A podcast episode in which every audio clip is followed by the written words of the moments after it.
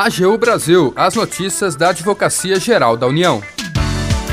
Olá, está no ar o programa AGU Brasil. Eu sou Jaqueline Santos e a partir de agora você acompanha os destaques da Advocacia Geral da União.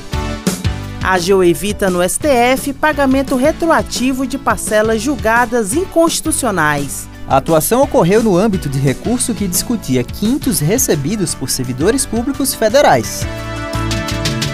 E você também vai ouvir. A Advocacia Geral da União criou uma força-tarefa para garantir a realização do Exame Nacional do Ensino Médio deste ano, o Enem 2023.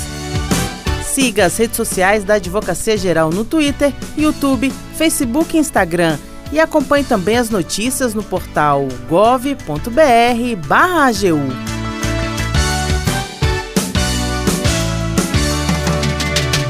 A AGU evita no STF pagamento retroativo de parcelas julgadas inconstitucionais. Detalhes com o repórter Tássio Ponce de Leon. A AGU conseguiu evitar no Supremo Tribunal Federal que a União fosse obrigada ao pagamento retroativo de parcelas remuneratórias julgadas inconstitucionais. Isso vale mesmo que esses valores tenham sido previamente reconhecidos pela administração pública. A controvérsia girava em torno dos chamados quintos recebidos por servidores públicos federais pelo exercício de cargo ou função comissionada, no período compreendido entre a edição da Lei nº 9624 de 98 e a medida provisória número 2225-45 de 2001. Funcionava assim: o servidor efetivo incorporava à sua remuneração um quinto do valor do cargo ou da função a cada 12 meses de efetivo exercício, até o limite de 5 quintos. A AGU lembrou nos autos que o tema já foi submetido à apreciação do STF, que decidiu, no julgamento do recurso extraordinário número 638-115, em regime de repercussão geral, que ofende o princípio da legalidade a decisão que concede a incorporação desses valores.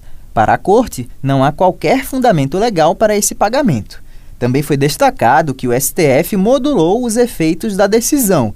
Quem já não recebia os quintos no contra-cheque não teria qualquer direito aos valores, tampouco poderia pleitear qualquer pagamento retroativo.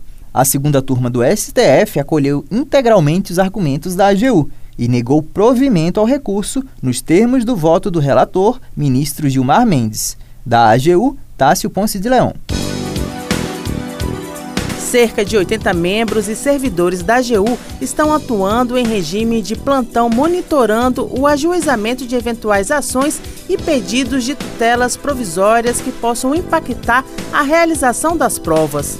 Até o momento, apenas uma demanda judicial ofereceria risco para a realização do Enem nas datas previstas, caso fosse considerada procedente. Uma candidata questionou a disponibilização administrativa de novas datas para aplicação do exame, contemplando estudantes que foram alocados em estabelecimentos situados a mais de 30 quilômetros de suas residências.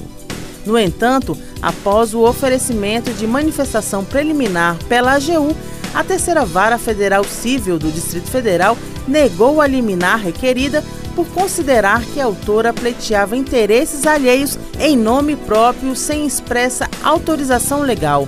Neste ano, 3,9 milhões de estudantes se inscreveram para as provas. Os gabaritos devem ser divulgados no próximo dia 24 do 11 e os resultados previstos para 16 do 1. O Enem é a principal porta de entrada para a educação superior no Brasil por meio de seleção unificada, o SISU, e de iniciativas como o programa Universidade para Todos, ProUni.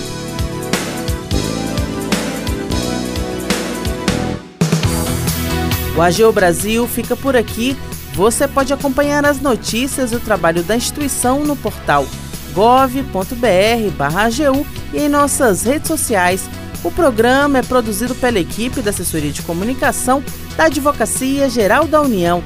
Tem apresentação de Jaqueline Santos, edição de Larissa Graciano e trabalhos técnicos de André Menezes.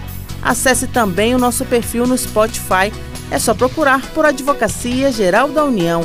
Sugestões de pauta ou comentários podem ser enviados no e-mail pautas.agu.gov.br. E até mais!